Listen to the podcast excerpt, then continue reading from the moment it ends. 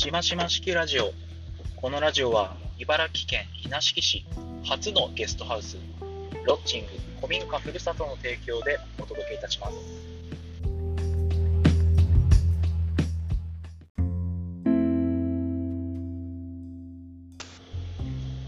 このラジオを通じて行っていきたいのは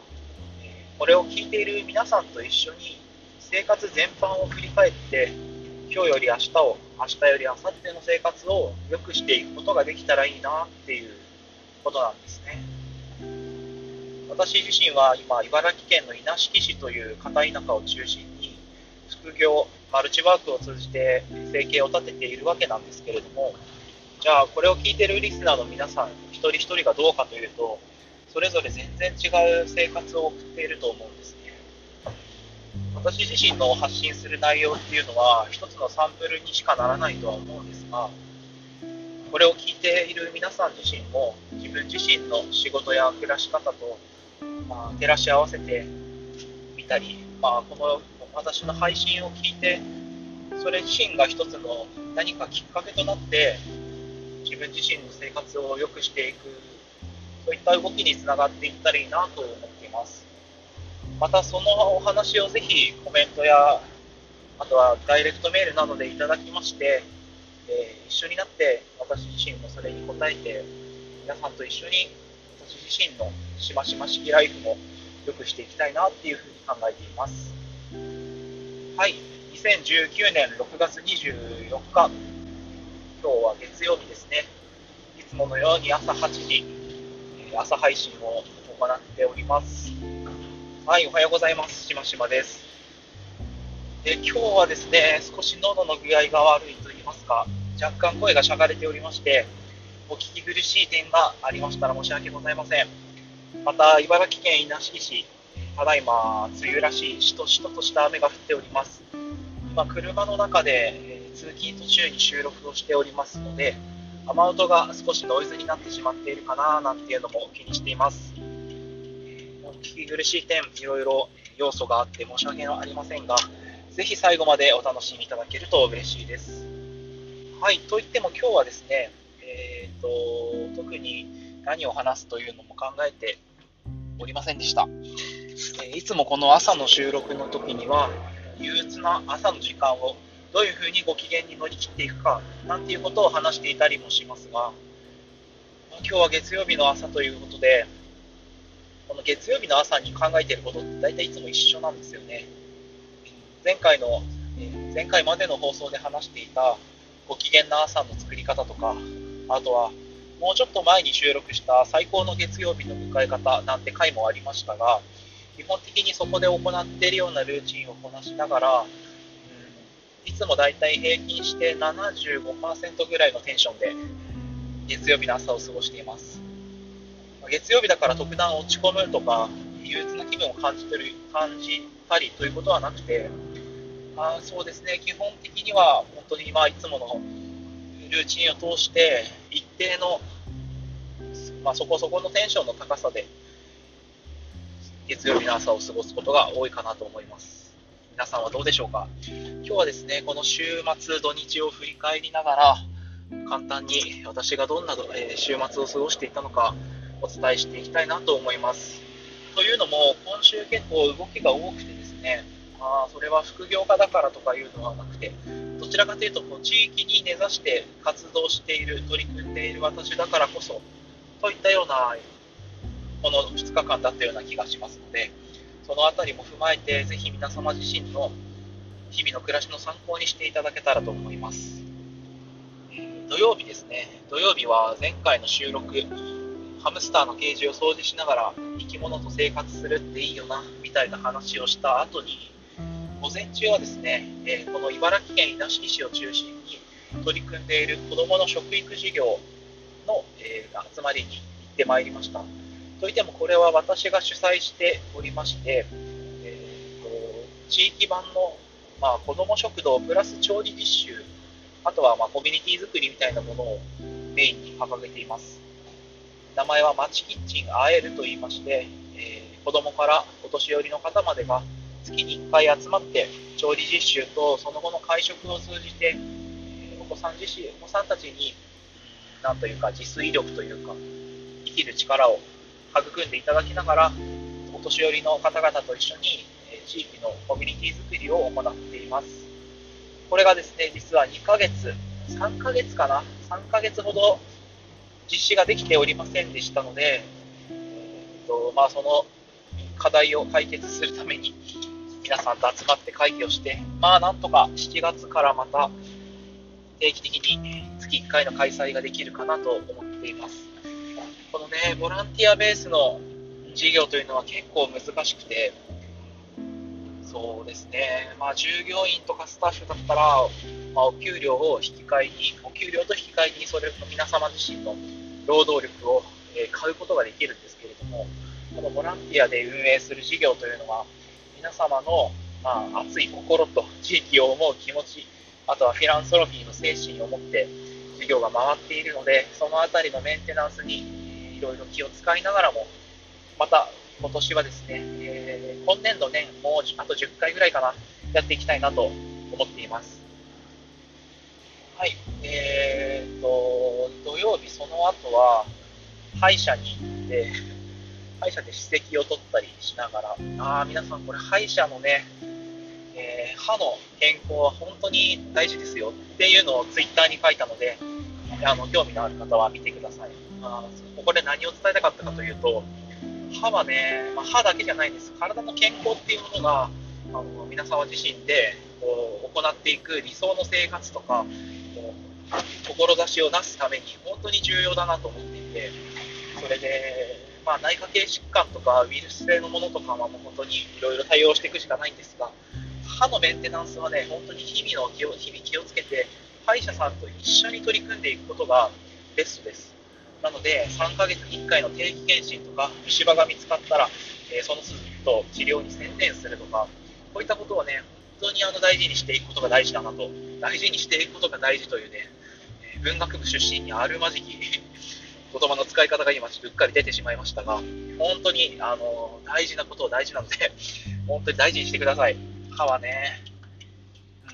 私は今は定期検診と歯石と歯石を取ったりとか、そういったことがメインになってはきていますけれども、ね、本当に歯はね、あとは吐いた歯の痛みっていうのが結構耐えられないものかなと思いますよ。うん。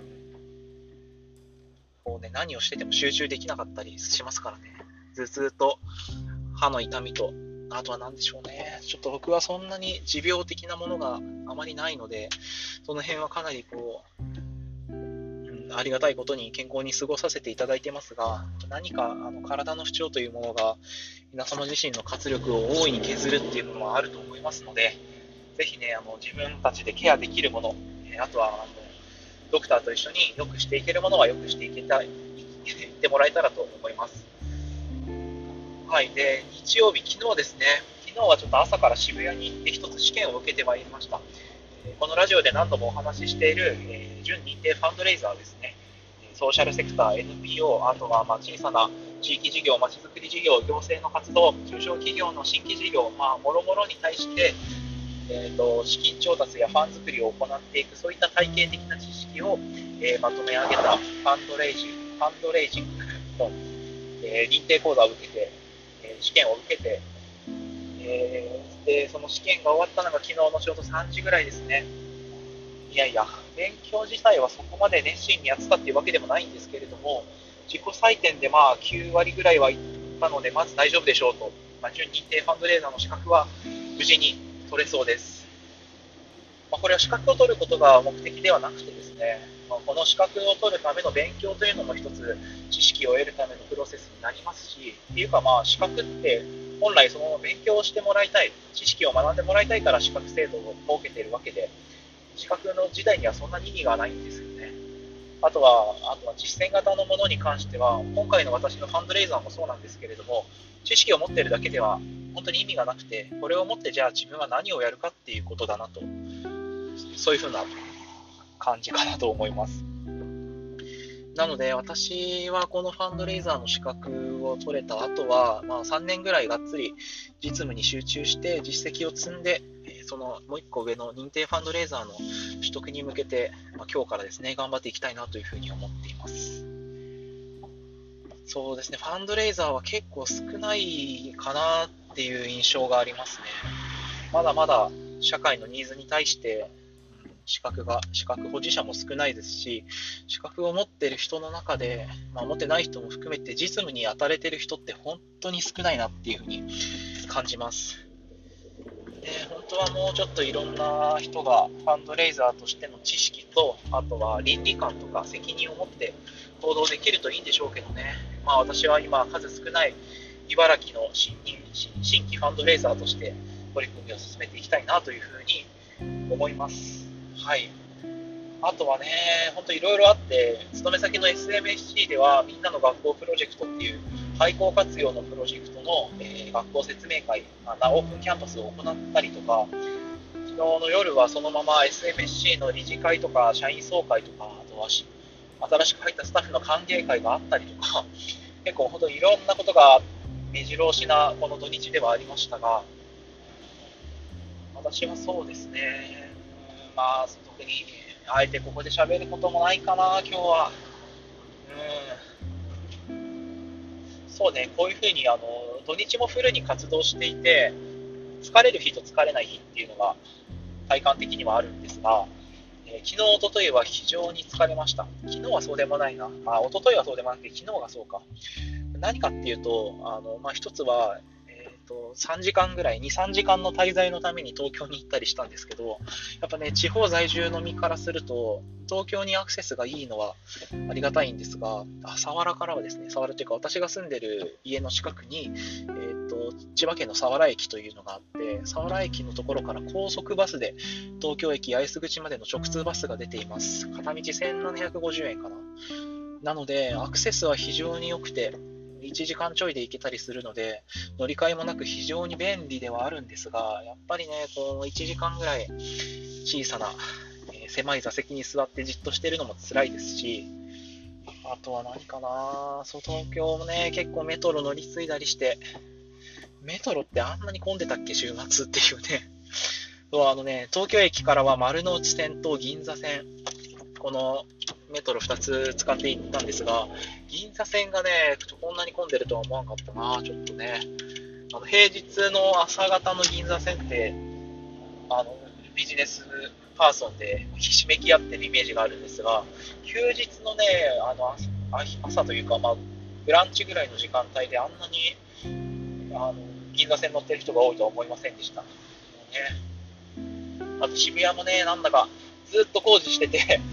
あの会場はあの新南口、埼京線のホームがあるようなあの辺だったんで、まあ、ちょっとあっちまで行くのめんどくさいから、外を歩いて光で抜けたりとかしたんですけど、あんなにね、なんか南口の方ってあんなにごちゃごちゃしてましたっけ？てか、工事いつ終わるんだろうね。もうなんか、都内はどこも工事をもう至る所でしていて、なんかもう行くたびに地形が変わってるような気がしますが、まあそんな中でこう、昨日はちょっとシャツとスラックスで行ってたから、汗もなんかべったりかくし、あんなにね、あの、なんだろうな、スーツとスラックスって本当に全然運動するのに向いてない格好なのに、営業パーソンとかあれで営業行ってるじゃないですか。なんならこの時期もジャケット着て行ってる人とか多くて、いやね、なんだろうね、このもう、いいや、ここの話はもういいや。とにかく疲れました。あのー、ね、今はどうしてもこの月に2、3回東京に行って何かをするっていうのがどうしても外せない、そういったライフスタイルにはなってるんですが、このね、東京って本当どうにかならんかなっていう、なんか地方に住む、地方で何か事業を起こすっていうインパクトとかも考えて、私は地方の暮らしを今すごく気に入ってはいるんですが、ここで一旗あげた後にもう一回状況っていうのはなくはないなっていうふうに昨日思いました。ただね、そのためにはもうちょっとその暮らしの環境を整えていかないといけないし、なんならこの今私がローカルでやってるようなコミュニティ作りとか、生活コストを下げる工夫とか、あとはそういったもろもろの暮らしの質をどんどん向上していくっていうのと、東京の暮らしのですね、ギャップがあまりに大きすぎて、ちょっと今は住めないなっていう全然自分がここで暮らすイメージが全く湧かなくて、えー、まあ、湧かないというよりはいろんなハードルあるなっていうふうに感じました。ですね。まあまあまあ、ちょっと東京の愚痴はいいや。あの基本的に東京は好きです。東京というか、あの日本の文化とか日本人の営みが私は結構偏愛的に愛してる部分があるので、東京ら東京っていうあの一つ日本らしいカルチャーもですね、結構好きなんだけどな。うん。今月は来週、あ、来週じゃねえもう今週か。今週の土曜日29日にもまた1回上京するタイミングがあるので、ちょっとそこでいろいろなその暮らし全般のリサーチをもうちょっとしていきたいなと思いました。というわけで、お今このチャート15分ぐらい話してるんですが、雨止みましたね。うん、ちょっと今日も降ったり止んだりになるのでしょうが、え引き続き皆様雨具を忘れずにですね、一日活動していただけたらと思います。それではもうすぐ職場に着きますので、今日の放送も以上といたしましょうか。えー、皆様、良い1週間をお過ごしください。今週も頑張りましょう。それでは、え、今日も良い月曜日を